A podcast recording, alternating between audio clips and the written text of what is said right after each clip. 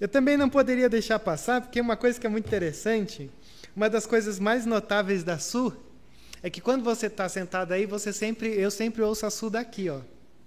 Que a Su canta, hein? E aí hoje estava daqui, assim, ó. E é tão legal, muito legal, Su, você também está aqui com o pessoal da música. Que, aliás, a gente tem que agradecer muito esse pessoal, porque às vezes não, a gente não percebe, mas esse pessoal está desde as quatro horas aqui. E para chegar quatro horas aqui, você tem que ter saído mais cedo de casa. Então a gente agradece demais todo o pessoal. E fica muito feliz da Su estar tá aqui também. Não só cantando a primeira, fazendo os contra-alto, que a gente sabe que, que você já pega facilmente. E, e às vezes é bom a gente olhar para isso e dizer como é bom quando algumas coisas são resgatadas, né? E essa é uma igreja que talvez a gente poderia dizer que é uma igreja de oportunidades. A gente sempre precisa muito de muita coisa. Às vezes a gente está envolvido por muita coisa, mas é, é quase como se, ó, é muita coisa, mas são poucos os trabalhadores. E quando Deus vai desenvolvendo algumas coisas no nosso coração, é muito bom. Quando a gente pode resgatar, ou às vezes quando a gente pode tomar a decisão de ir pela primeira vez. Isso é muito importante. Agora, entre resgatar e às vezes tomar a decisão de ir pela primeira vez, é tão difícil. A gente às vezes pensa em tantas coisas, tantas coisas que, que parece que impedem da gente ser, experimentar aquilo que o Senhor tem nos chamado a, a ser ou a fazer. E quando eu olho para as Escrituras, eu vejo que toda decisão que a gente toma de avançar no reino ou fazer parte de tudo isso, Sempre existe algo que de alguma maneira vai meio que nos nos minando, meio que vai nos tirando da onde a gente tem que estar. E quando eu olho para Isaías 39, me parece que esse é um bom texto para a gente pensar naquilo que muitas vezes nos tira dessa jornada. Um texto que nos fala sobre aquilo que muitas vezes começa a entrar pela porta da frente da nossa vida, e às vezes bem sutil, só que vai criando tanta coisa lá dentro, tanta coisa que quando vê você já foi tomado por algo que não te deixa avançar. Então, Isaías 39, que hoje eu quero ler porque é um texto curto, e assim a gente encerra a nossa pequena série de mensagens que a gente começou em Isaías 36, 37, 38, e agora o capítulo 39, que vai nos dizer assim: Naquela época, Merodach Baladã, filho de Baladã, rei da Babilônia, enviou a Ezequias cartas e um presente, porque soubera que de sua doença e de sua recuperação. Ezequias recebeu com alegria os, os enviados e mostrou-lhes o que havia em seus depósitos: a prata, o ouro, as especiarias, o óleo fino, todo o seu arsenal e tudo que se encontrava em seus tesouros. Não houve nada em seu palácio ou em todo o seu reino que Ezequias não lhe mostrasse.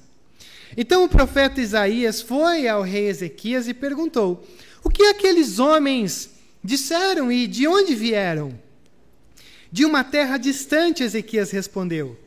E eles enviaram, ou eles vieram da Babilônia para visitar-me. E o profeta perguntou: O que eles viram em seu palácio? E Ezequias respondeu: Viram tudo que há em meu palácio. Não há nada em meus tesouros que não lhes tenha mostrado. Então Isaías disse a Ezequias: Ouça a palavra do Senhor dos Exércitos.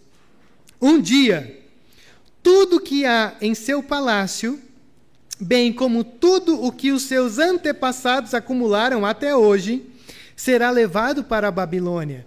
Nada ficará, diz o Senhor e alguns de seus próprios descendentes serão levados e se tornarão eunucos no palácio do rei da Babilônia.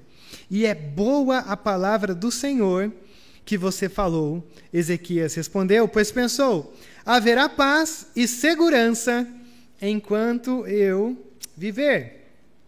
Pai, muito obrigado por este ajuntamento, muito obrigado por essa celebração.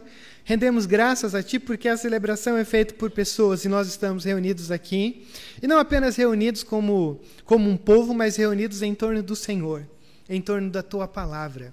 E nesse momento nós oramos, pedindo ao Pai que o Senhor nos dê a sensibilidade de olhar para esse texto, reconhecendo quão poderoso ele é. o quão nutritivo ele é, o quão esperançoso, o quão confrontador ele é, porque é a tua palavra soprada para nós. Então, Pai, nós oramos nesse momento para que tenhamos essa sensibilidade de olhar para esse texto, mas não só olhar, que o Senhor também nos dê a sensibilidade de ouvir, que a gente se desarme, mais uma vez, que tudo aquilo que possa impedir esse esse momento de acontecer dentro do nosso coração, que isso caia por terra, que isso não faça parte do nosso meio, mas que o teu Espírito Santo, que nos quebre, que nos, que nos é irresistível, faça morada dessas verdades dentro de cada um de nós. É no nome de Jesus é que nós fazemos essa oração. Amém, Deus, amém. Nós estamos olhando para esses versos, esses capítulos aqui de Isaías. E a gente tem um personagem aqui chamado Rei Ezequias. O rei Ezequias é esse personagem que é considerado pelos relatos que você tem, porque Crônicas e Segundo Reis e Isaías trazem o mesmo relato com alguns, algumas notas a mais, algumas notas a menos. Mas esse rei, ele é conhecido na Bíblia como o rei mais piedoso de Judá. E, e o texto é enfático, ele diz: ó, não há ninguém antes nem depois dele que foi tão piedoso quanto ele. E aí você vai olhando para a história desse homem, ele é descrito no livro dos reis como aquele que fez tudo que o Senhor agrada. E geralmente, quase todos os reis, sempre e ele fez o que era mal diante dos olhos do Senhor. E o Ezequias é diferente, porque ele é um rei que ele reconstruiu a verdadeira religião de Judá. Ele derrubou os ídolos, os postes ídolos, os templos, os lugares sagrados, a maneira de culto, tudo aquilo que era ídolo, ele arrancou de Judá. Ele reformou a religião, trouxe os sacerdotes, trouxe os levitas, bancou os caras, fez uma reforma geral, uma reforma na religião é, de, de Judá. É, tem um episódio que a gente às vezes não sabe, mas é muito interessante da vida desse homem chamado Ezequias. Você lembra aquele episódio quando Israel está no deserto, e aí o povo começa a pecar, e conforme o povo vai pecando, o Senhor manda serpentes, serpentes que picam o povo, e o povo começa a morrer. E aí o povo começa a clamar ao Senhor, e o Senhor diz assim a Moisés: construa uma serpente de bronze. E aí todos aqueles que olharem para essa serpente, assim que forem picados, eles serão curados. E aí o que, que aconteceu? O povo, até esse momento da vida de Ezequias, guardou essa serpente. E os caras queimavam incenso, incenso para essa serpente. Ou seja, eles meio que começaram a criar uma, uma fantasia religiosa em torno de algo que Deus fez lá no passado. O que, que o Ezequias fez? Arrebentou, despedaçou essa serpente. O Ezequias, então, é esse cara que abriu o templo, que celebrou a Páscoa. É o cara, como eu já disse, que não há nenhum melhor do que ele antes nem depois porque ele se apegou ao Senhor num tempo onde os juízes, ou melhor, os reis, não se apegavam ao Senhor. E quando a gente olha para o nosso livro, geralmente o livro de Isaías é um livro fechado para a gente. Fechado em que sentido? No sentido de que a gente não conhece muito, primeiro, que ele é muito grande.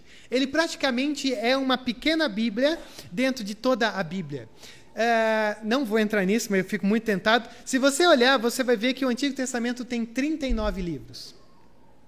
E você tem a divisão no livro de Isaías que do 1 ao 39 tem algo relacionado ao Antigo Testamento. O Novo Testamento tem 27. E se você olha do 40 ao 66, que dá 27, você tem algo do Novo Testamento. Mas aqui vai para uma outra escola dominical quando a gente for considerar as introduções aos livros bíblicos. A nossa questão aqui nessa noite é: se o livro de Isaías é um livro de profecias, e profecia você sabe que é pancada no meio, não tem rodeio.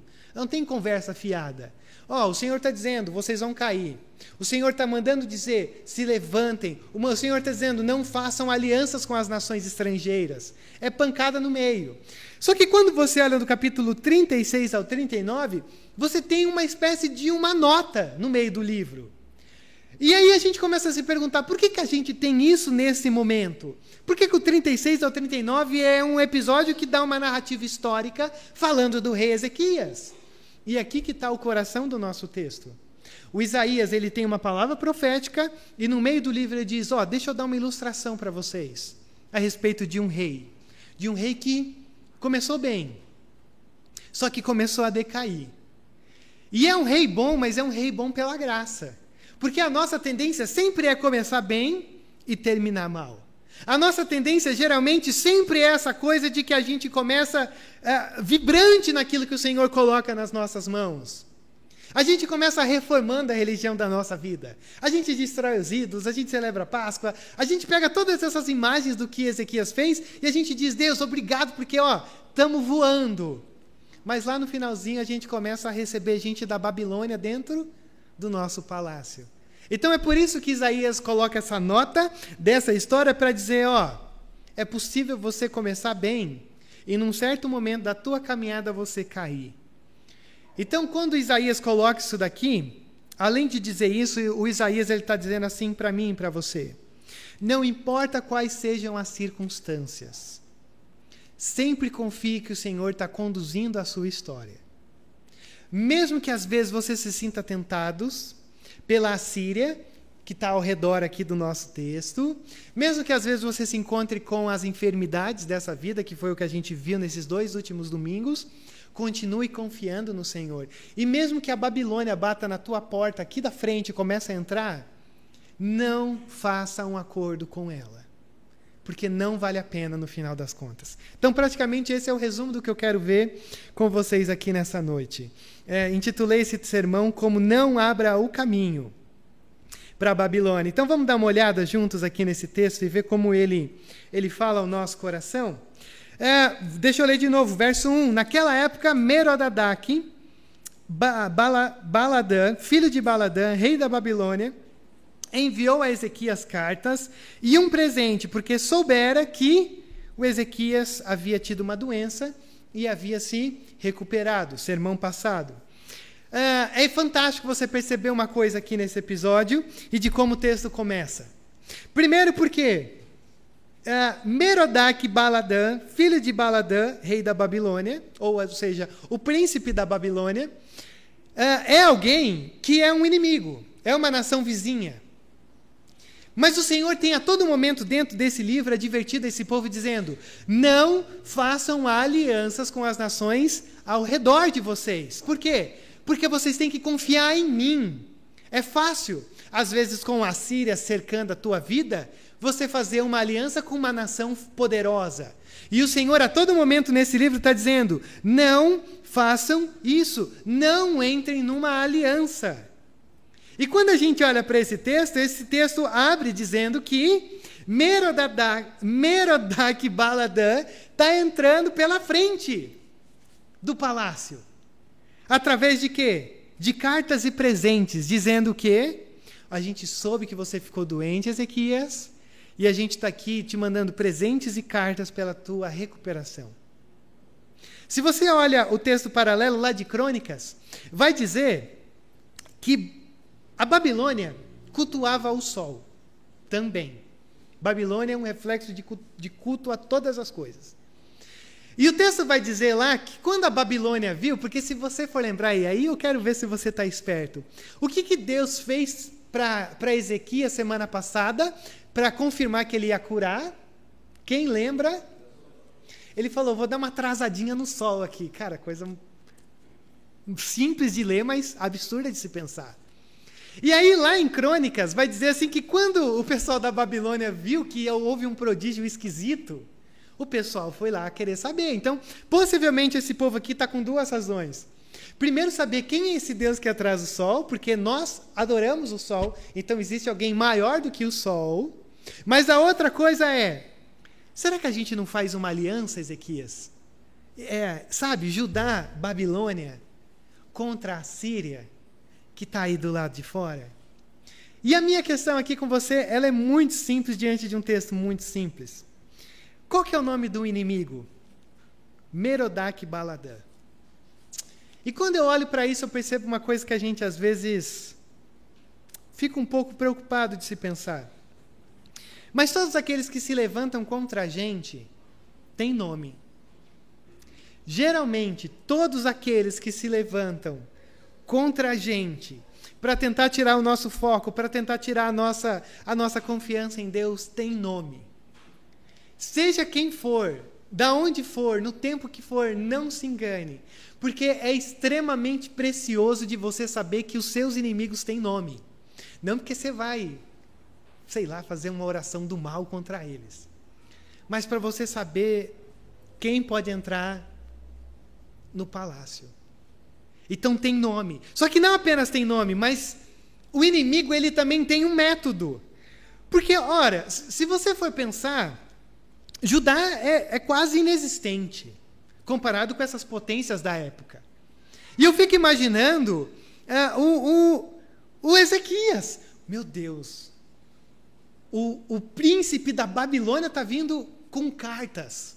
O príncipe da Babilônia está mandando presentes. Ora, a Babilônia está crescendo.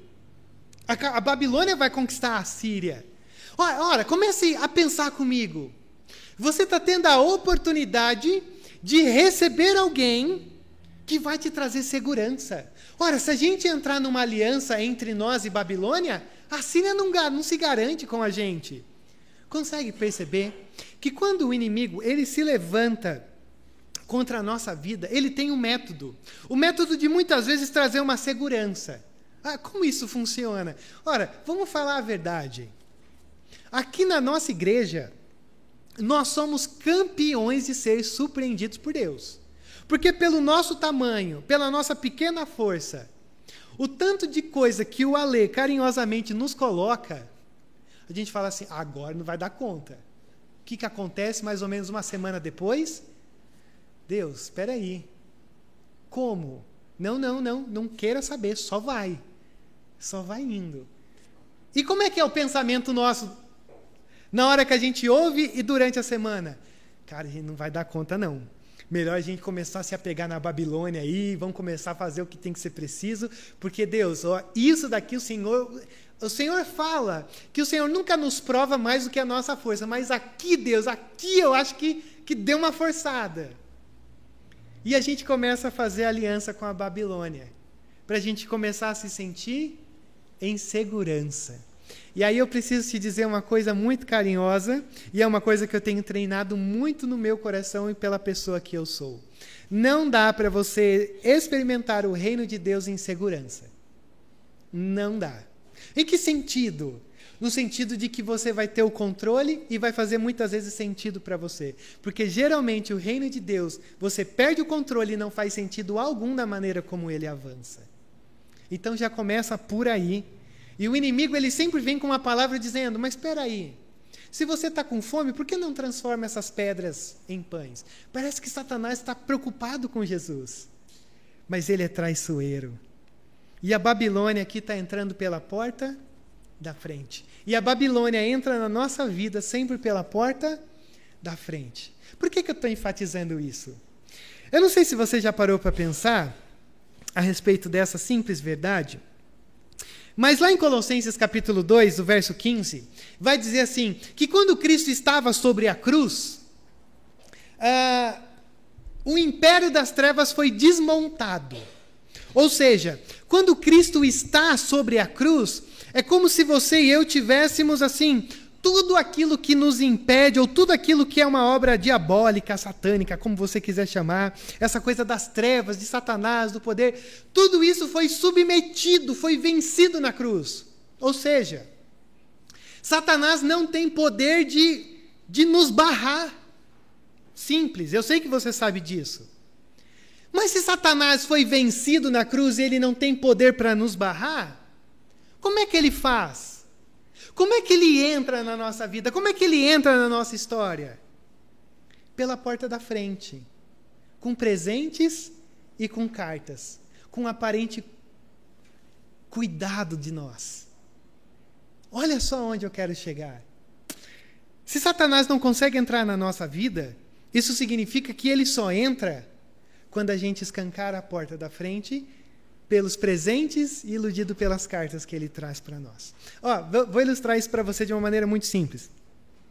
Uh, tem um episódio lá quando Israel está no Êxodo, e eles estão no deserto, que uh, o Balaque, que é um rei poderoso, está olhando a nação que está vindo de Israel e está dizendo, cara, ninguém para esse Deus. Ninguém vai conseguir vencer esse povo. E quem que ele contrata, se você conhece a história? Quem que Balaque contrata lá no deserto? Quem sabe? Números 22 a 25. Balaão. E ele fala: Balaão, ó, te contratei, porque assim, ninguém para esse povo. Então eu quero que você profetize contra esse povo. Eu estava olhando as minhas anotações. O Balaão, ele profetizou sete vezes contra Israel. Por que contra, entre aspas? Porque toda vez que Balaão profetizava contra Israel, o que, que o Senhor fazia? Mudava o coração e a voz dele, e ao invés de amaldiçoar ele, abençoava. Por quê? Porque ninguém consegue amaldiçoar o povo do Senhor. O que que Balaão faz? Bota para Balaque e diz: Balaque, não dá. A gente não consegue derrubar esse povo. Mas eu tenho um plano. Vamos colocar algumas sacerdotisas sexuais no meio desse povo. Que esse povo vai começar a adorar falsos deuses. Aí então, eles vão começar a se prostrar a esses deuses. O Deus deles vai ficar indignado e vai matar um monte de gente. E o que, que acontece? Isso. A gente não consegue atacar mas a gente consegue se infiltrar pela porta da frente. Pelas portas laterais, janelas, não. Isso aqui está vencido. Mas quando a gente abre e diz pode entrar, aí a gente se lasca. E aí, esse mesmo Balaão é citado várias vezes no Novo Testamento, quando ah, os apóstolos estão escrevendo, dizendo assim: gente, pelo amor de Deus, cuidado.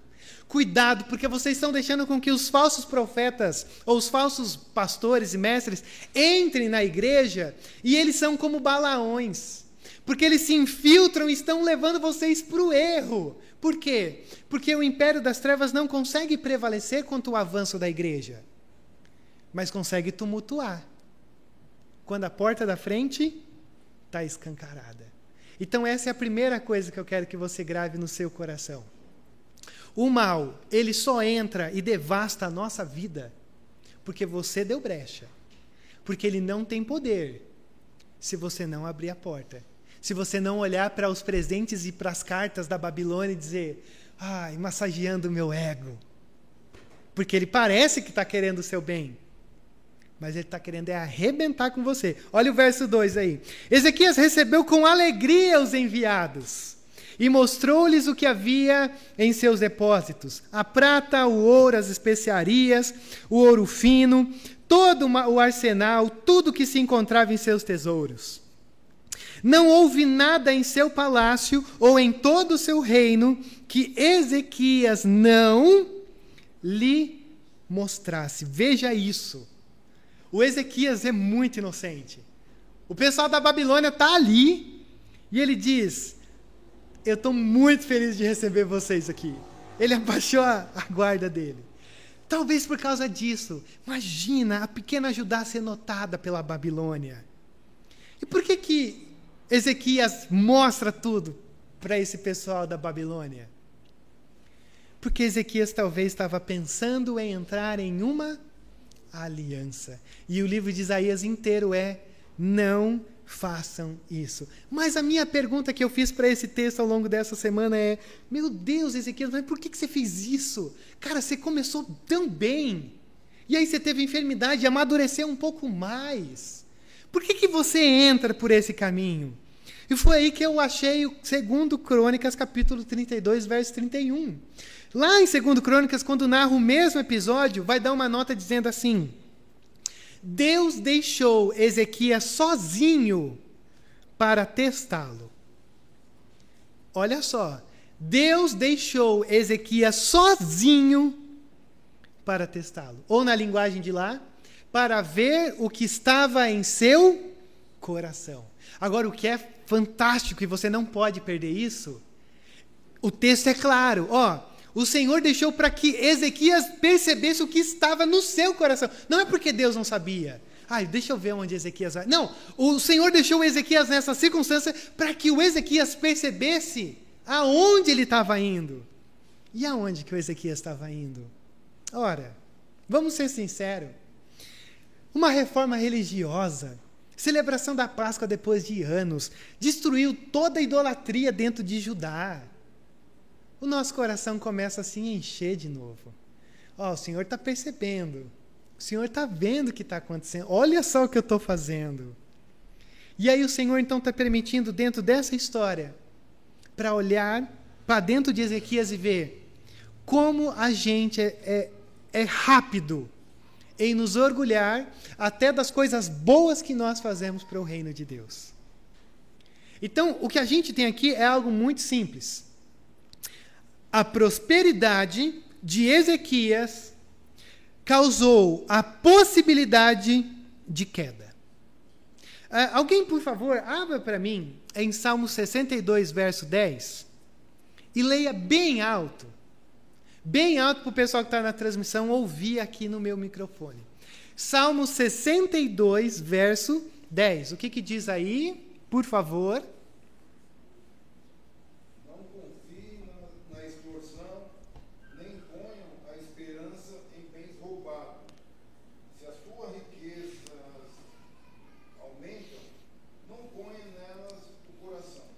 Maravilhoso. Se a, tua, se a tua riqueza aumentar, não coloque o coração.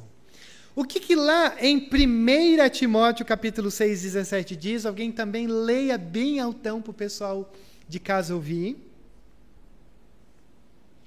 1 Timóteo 6, 17.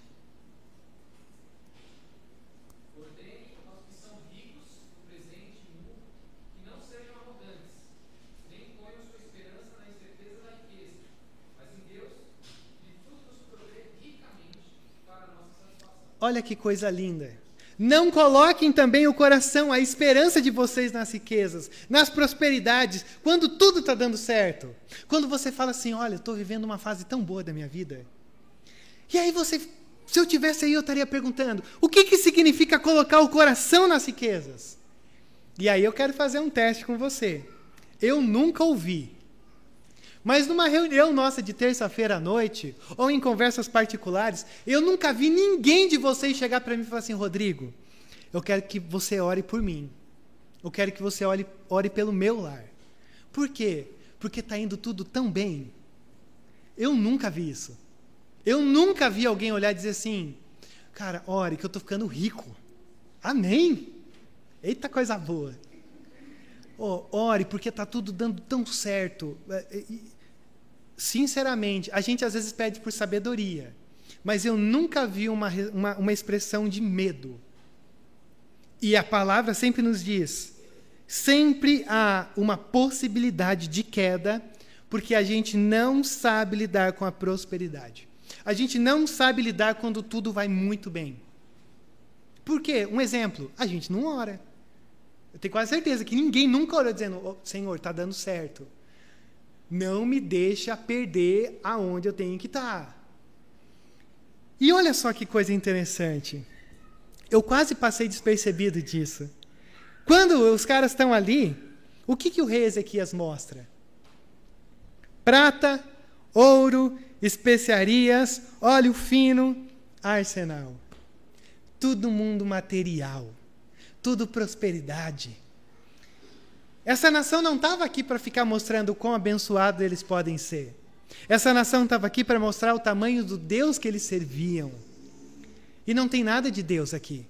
Você só tem aquilo que é palpável. Você só tem aquilo que é que você pega, que os nossos olhares às vezes olham e diz: "Caramba, olha quanta coisa grande, boa". Mas o quanto tudo isso é tão é tão falso, se tratando daquilo que realmente deve fazer sentido. Isso é a nossa grande busca.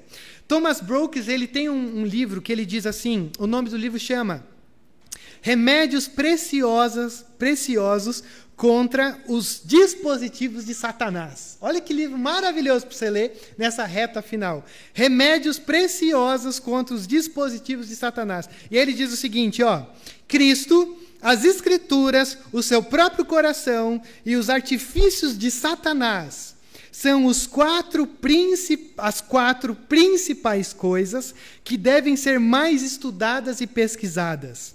Se alguém rejeitar o estudo delas, Cristo, as Escrituras, o seu coração e Satanás, não poderá estar seguro aqui ou ser feliz. Olha que coisa maravilhosa. Se você não se debruçar em conhecer a Cristo, as Escrituras, o seu coração e as estratégias de Satanás, você pode ter certeza. Você vai não apenas abrir a porta da frente, mas você vai derrubar até os muros da tua casa para a Babilônia fazer parte de quem você é. E é por isso que Paulo, quando escreve em Efésios capítulo 6, é, depois de falar tanta coisa bonita, lá no finalzinho ele começa a puxar a gente para dizer: Ó, vou dar uma exortação final para vocês. Finalmente, fortaleçam-se no Senhor e no seu poder. Isso aqui é maravilhoso. Primeiro, porque Paulo diz: fortaleçam-se. Isso significa o quê? Que você e eu somos fracos. Rapidinho para fazer bobagem. Mas eu primeiro me reconheço, para depois reconhecer o quanto o Senhor pode me fazer forte. E quando ele diz se fortaleçam, não é só uma coisa assim do domingo, embora eu sempre bato nessa tecla com vocês e estou batendo nessa tecla. Esse é um lugar onde as nossas energias, não energias como aí fora pensa, mas o nosso ânimo tem que ser algo diferente de como nós entramos. Mas aqui, quando ele diz se fortaleça, é caminhe sobre tudo isso.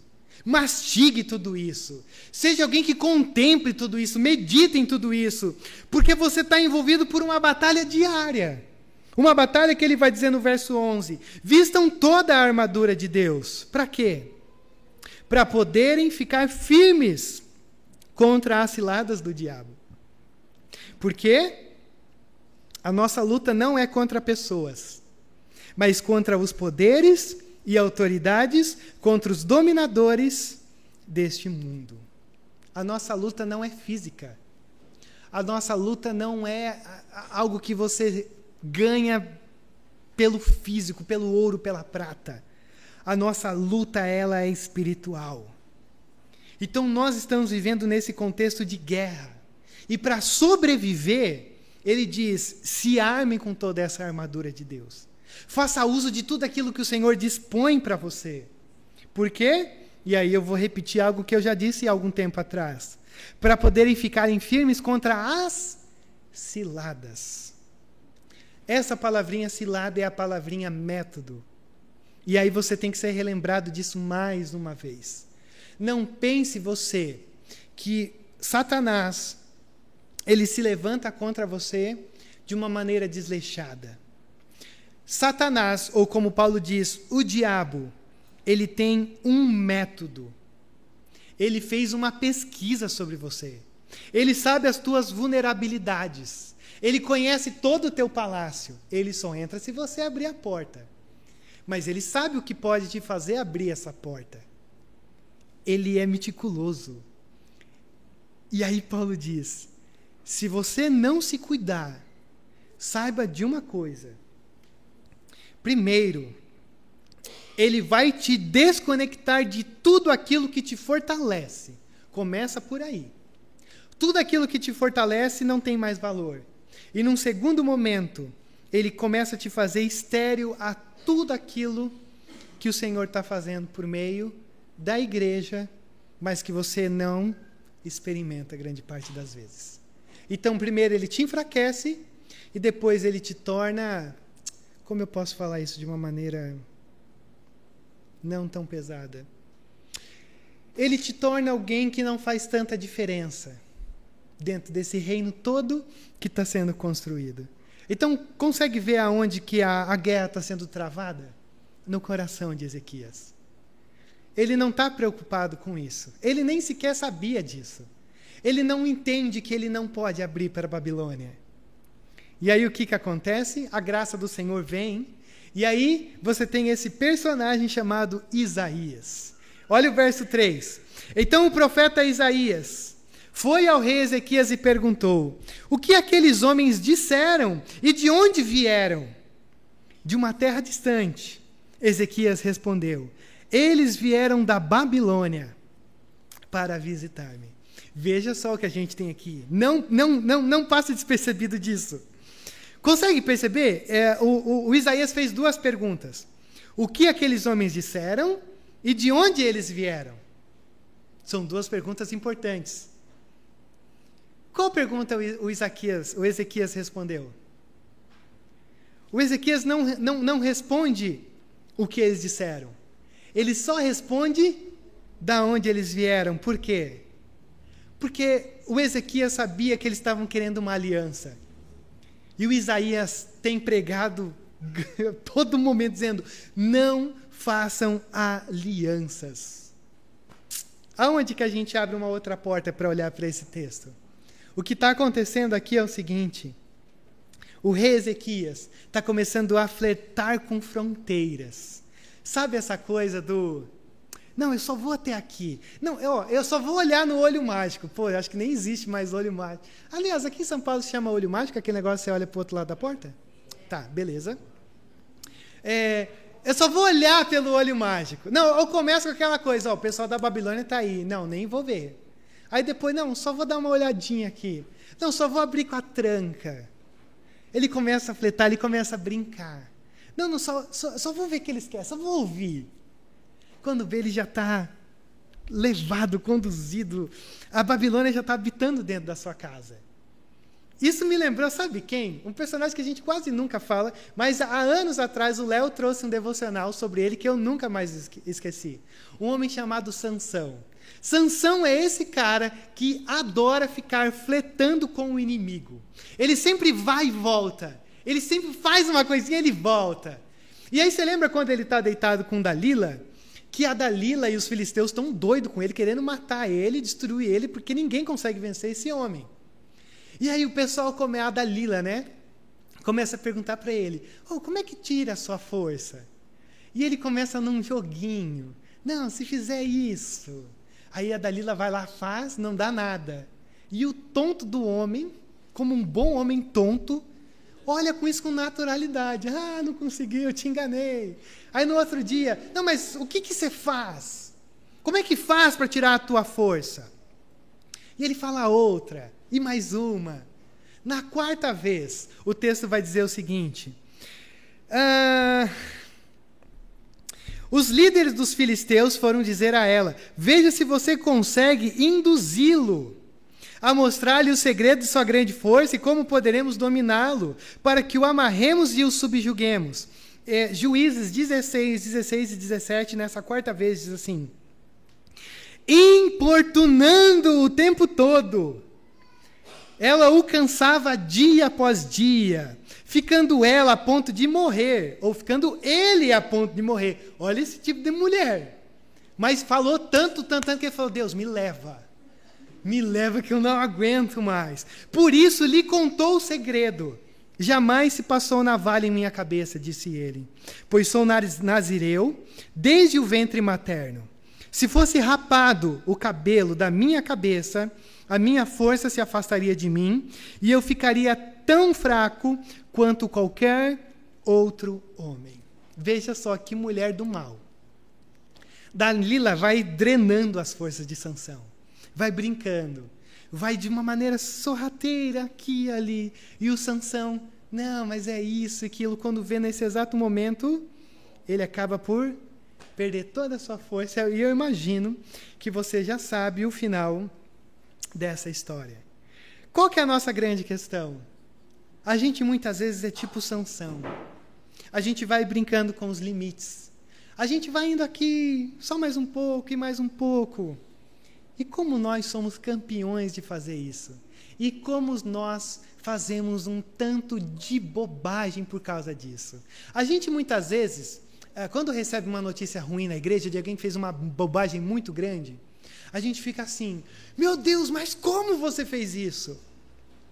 Ah, não, porque aconteceu isso assim e eu já fui. Mentira. É, tudo começa no nosso coração.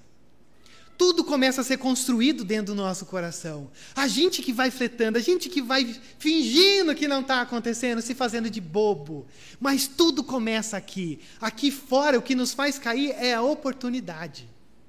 E você sabe que grande parte da, da graça de Deus, ela, ela é muito boa para mim e para você, porque era para a gente fazer muito mais bobagem do que a gente faz. A gente só não faz porque a graça vem segura e fala: Rodrigo, você está fazendo? Volta. Não brinque com Dalila. Não brinque com Babilônia. Não acha que você é forte porque você não é. E na hora que você cair, vai muita gente contigo. Porque tem uma igreja nas tuas costas. E você que está aqui nessa noite ouvindo, e às vezes você está brincando com esses limites, saiba de uma coisa: talvez você ainda só não caiu, porque Satanás ele vai te dando mais brecha para quando você cair, cair todo mundo junto. cair toda a tua família junto contigo. E a gente vai brincando, vai olhando no olho mágico. Às vezes vai dizer, não, tem que me amarrar com cordas que nunca amarraram nada. E o que, que acontece? Verso 4. O profeta perguntou: O que eles viram em seu palácio? E Ezequias respondeu: Viram tudo que há em meu palácio. Não há nada em meus tesouros que não lhes tenha mostrado. Verso 5. Então Isaías disse a Ezequias: Ouça a palavra do Senhor dos Exércitos. Um dia, um dia, tudo que há em seu palácio bem como tudo que os seus antepassados acumularam até hoje, será levado para a Babilônia. Nada ficará, diz o Senhor, e alguns de seus próprios descendentes serão levados e se tornarão eunucos no palácio do rei da Babilônia. Ora, já que você quer uma aliança, mais do que uma aliança, eu vou dar para você: a Babilônia vai invadir Judá, vai destruir Judá e vai levar vocês cativos. E aí vem o famoso exílio da Babilônia. Só que tem uma coisa aqui que eu, é a última coisa que eu quero construir com você aqui nessa noite. Porque tem uma informação no verso 7 preciosa. Lembre-se você que todos os reis de Judá, eles são uma linhagem santa, mesmo não sendo santos, porque é através deles que viria Cristo Jesus lá na frente. E aqui ele tá, o profeta diz algo muito sério. Alguns dos seus próprios descendentes serão levados. Ora, é, é, é gente do meu povo. E eu fico imaginando o Ezequias pensando nisso e dizendo: Cara, o que será que vai acontecer? Existe uma promessa sobre nós. E os meus descendentes vão para a Babilônia. Mas é aqui que eu quero que você perceba a resposta de Ezequias. Eu não sei se você já ouviu algo sobre isso, mas eu quero dizer para você que é, quando você estuda isso daqui, você ouve isso daqui, quando você pergunta para o Hernandes, quando você pergunta para o Nicodemos, para os caras que são inteligentes aí e que é outro patamar, os caras se dividem. Se dividem em que sentido? Ó, olha o verso 8. É, deu uma sentença, a Babilônia vai vir, e aí o verso 8: É boa a palavra do Senhor que você falou. Ezequias respondeu: Pois pensou, haverá paz e segurança enquanto eu viver. Ele ouve uma palavra que dá no meio dele, diz: Ó, os teus descendentes vão todos para a Babilônia, e ele olha e diz: É boa a palavra do Senhor que você falou. E aqui que está a grande divisão do mundo acadêmico teológico. Algumas pessoas vão olhar e vão dizer assim: o Ezequias ele foi humilde, porque ele aceitou a sentença do Senhor. Então ele é um bom exemplo para a gente terminar o sermão. Eu vou ser sincero. Para mim, o Ezequias não é bom, não. Porque olha só o que ele diz: haverá paz e segurança enquanto eu viver. Ou seja, que se lasque os meus filhos. Oh, que cara bom é esse? Não, o que importa é que eu vou estar bem aqui nesses 15 anos, porque ele já passou pela enfermidade. Ele está nesses 15 anos finais. Então ele falou assim: você quer saber o que interessa se vai acontecer agora ou depois? Vai acontecer depois? Pô, estou feliz que eu estou em segurança. Então eu vou para o outro lado. Eu olho para esse cara aqui e eu digo assim, meu amigo Ezequias, você não ouviu o sermão da semana passada? Ezequias, eu preguei semana passada que eu disse assim para a igreja. Gente, o que, que as pessoas vão dizer quando a gente partir? Que legado a gente vai deixar quando a gente sair dessa terra? Ora, se nós estivéssemos vivendo 15 anos, quais seriam as prioridades dos nossos 15 anos? Eu tenho quase certeza que a gente ia investir na nossa família. E o Ezequias ouviu tudo isso e falou o quê? Obrigado, Deus, porque a sentença não vai vir contra mim, mas contra a minha família. E aí eu te pergunto, você sabe quem que é o filho de Ezequias? O filho de Ezequias é um rei que se chama Manassés. Eu vou ter que ler, tá? Não é, não é longo, segura aí, eu já estou no final mesmo. Já estou na, nossa, na parte da conclusão das minhas anotações. Mas eu quero que você leia ou ouça comigo. Em 2 Crônicas 33, vai falar sobre o filho de Ezequias. Vai falar sobre o filho do pai que falou assim: que se lasque a próxima geração. E olha só o que, que ele vai dizer. 33, verso 1. Manassés tinha 12 anos de idade quando começou a reinar. 12 anos de idade, mais 15 anos. Nos três primeiros anos, depois da sentença de 15 anos de Ezequias, depois de três anos, ele teve esse filho. Quando começou a reinar, e reinou 55 anos em Jerusalém. E ele fez o que o Senhor reprova imitando as práticas detestáveis das nações que o Senhor havia expulsado de diante dos israelitas. E agora você se segura. Reconstruiu os altares idólatras que seu pai Ezequias havia demolido, ergueu altares para os balaíns e fez postes sagrados, inclinou-se diante de todos os exércitos celestes e lhes prestou culto. O cara viu um, um balão de fogo à noite e ele olhou e falou assim: Esse é o meu Deus. Ezequias, é só um balão pegando fogo. Não, eu adoro tudo que tiver no céu. O cara adorou tudo.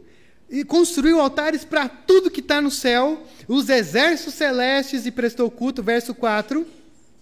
Construiu altares no templo do Senhor, no qual o Senhor tinha dito: O meu nome permanecerá, permanecerá para sempre em Jerusalém. Nos dois pátios do templo do Senhor, ele construiu altares para todos os exércitos celestes. Ouça isso. Chegou a queimar os seus filhos em sacrifício no vale de Ben e Non. Sacrificou filhos em nome dos deuses. Praticou feitiçaria, adivinhação, magia, recorreu a médiuns, aos que consultavam os espíritos, fez o que o Senhor reprova, provocando-o a ira. Cara, sabe quando eu olho para isso aqui, não, não me parece só que o Ezequias deu uma desviada. Ah, que o Manassés deu uma desviada. Sabe o que me parece? Que o Manassés, cara, ele não gostava do pai dele. Porque ele falou assim: ó, tudo que meu pai fez, eu vou fazer o contrário. Parece que é isso. Matou seus filhos, sacrificou seus filhos. Parece que ele está revogando tudo aquilo que o pai dele fez. E a minha grande questão é, meu Deus do céu, o que, que nós estamos criando de, criando de, de legado dentro do nosso lar? Porque às vezes a gente está vivendo os 15 anos, a gente está construindo algo. E eu fico imaginando a Elisa crescida, olhando e dizendo assim, como eu conheço pastores, líderes, quem quer que seja, que os filhos não apenas não estão na igreja, mas são ateus.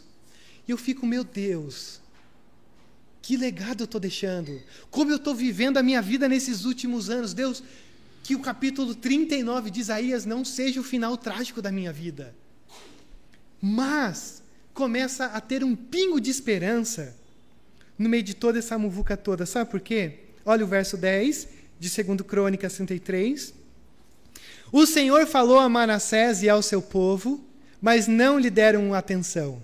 Por isso o Senhor enviou contra eles os comandantes do exército do rei da Assíria, os quais prenderam Manassés, colocaram-lhe um gancho no nariz e algemas de bronze e o levaram para a Babilônia.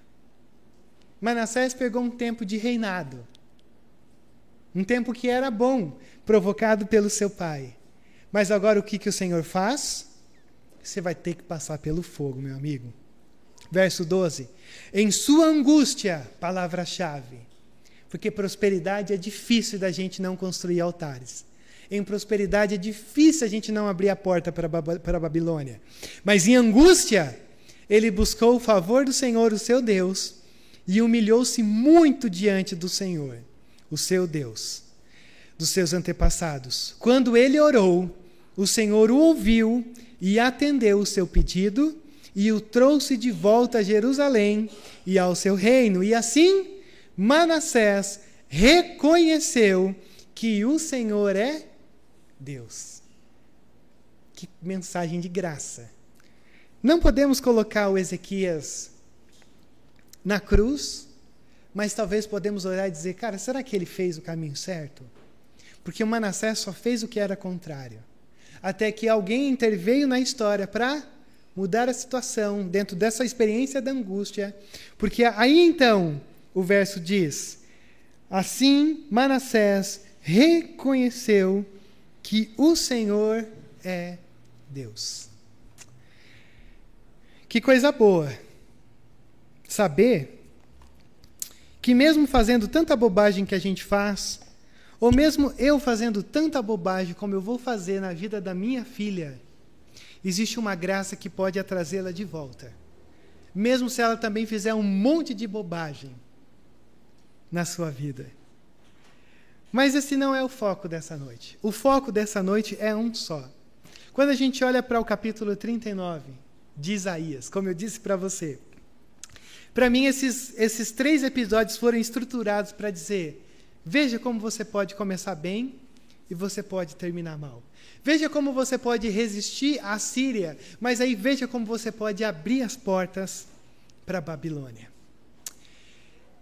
E quando a gente olha para a Babilônia, e agora é de verdade, tá? É o último texto que eu quero ler para você. Não, não me mate, nem morra. Você está diante da palavra do Senhor e esse é o lugar mais, mais precioso e atencioso para você estar. Tá. Quando você olha para a Babilônia, a Babilônia na Bíblia, no Novo Testamento para frente, ela, ela tornou-se um símbolo. Babilônia tornou-se um símbolo de, de cidade imunda, de cidade que se prostitui. Então, todas as cidades dos homens, inclusive São Paulo, é uma Babilônia. É a cidade dos homens, pautada pelos valores dos homens, que Apocalipse chama de que vocês estão bebendo da grande prostituta Babilônia. Então nós estamos inserido, inseridos numa Babilônia. Nessa, nessa mulher de prostituições, essa imagem, essa figura para retratar o quanto nós estamos abrindo as portas, escancarando a nossa vida para que a Babilônia entre. Só que a Babilônia cai. A Babilônia às vezes vem como uma possibilidade aparente de estar tá te fazendo bem, mas no final ela cai. E lá no capítulo 18 de Apocalipse, quando você olha para esse texto, esse texto vai dizer assim: Depois disso vi outro anjo que descia dos céus, tinha grande autoridade, e a terra foi iluminada por seu esplendor. E ele bradou com voz poderosa: Caiu, caiu a grande Babilônia. Ela se tornou habitação de demônios e antro de toda ave impura e detestável Todas as nações beberam do vinho da fúria da sua prostituição. E ele começa a descrever um monte de imagens para dizer: as nações estão bebendo da Babilônia. Tudo que a gente faz inserido que foge desse controle da, da, da palavra do Senhor é Babilônia. E por mais que a gente se sinta tentados muitas vezes a abrir as portas, mas a Babilônia cai. A Babilônia cai. A Babilônia é esse lugar, como o verso 12 vai dizer, do ouro, da prata, das pedras preciosas, das pérolas, enfim, uma lista infinita. Porque a Babilônia é essa representação daqueles que vivem só pelo aqui e agora. Então, quando você abre as portas para a Babilônia na tua vida, você fecha as portas para o reino. Agora, quando você fecha as portas para a Babilônia, você abre as portas para o reino. Isso no capítulo 18 de Apocalipse, a Babilônia cai, junto com seus habitantes. O capítulo 19 que eu li para você no primeiro texto dessa noite são aqueles que não vivem na Babilônia. E aí eu vou ler de novo. Depois disso, depois da queda da Babilônia, eu ouvi nos céus algo semelhante à voz de uma grande multidão que exclamava: Aleluia! A salvação, a glória e o poder pertencem ao nosso Deus, pois verdadeiros e justos são os seus juízos. Ele condenou a grande prostituta, que corrompia a terra, que entrava pela porta da frente com a sua prostituição. Ele cobrou dela o sangue dos seus servos, aqueles que sofrem pela Babilônia, aqueles que abrem a porta, que se matam pelos prazeres da Babilônia, e daqui a pouco diz: Deus, o que, que eu fiz? Aleluia, a fumaça que dela vem sobe para todo sempre. Amém. Aleluia. Louvem o nosso Deus, todos vocês, seus servos, vocês que o temem, tanto pequenos como grandes. Aleluia, pois reina o Senhor, o nosso Deus, o Todo-Poderoso. Regozijemo-nos, vamos alegrar-nos e dar glória. Pois chegou a hora do casamento do Cordeiro. E a sua noiva já se aprontou para vestir-se e foi-lhe dado linho fino, brilhante e puro.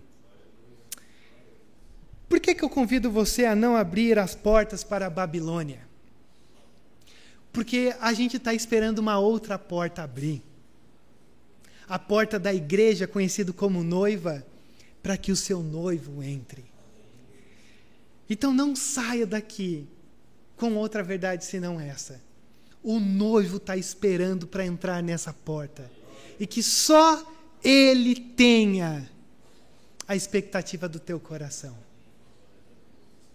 Pai, obrigado por essa noite, obrigado por esse texto, por esse privilégio, por tudo isso que nos envolve quando nós abrimos a nossa Bíblia e pedimos a sensibilidade ao teu texto, à tua palavra, ao Espírito Santo que nos faz compreender o mesmo texto que ele inspirou, Pai, há tanta necessidade nessa noite.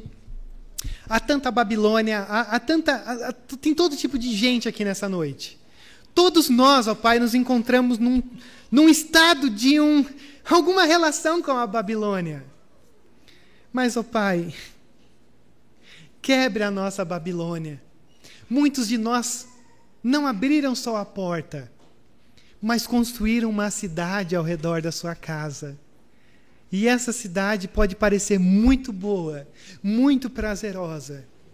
Mas Deus, cada um de nós só tem 15 anos. Não 15 anos literais, mas o nosso tempo é tão curto e a grande questão é: quem nós esperaremos lá no final?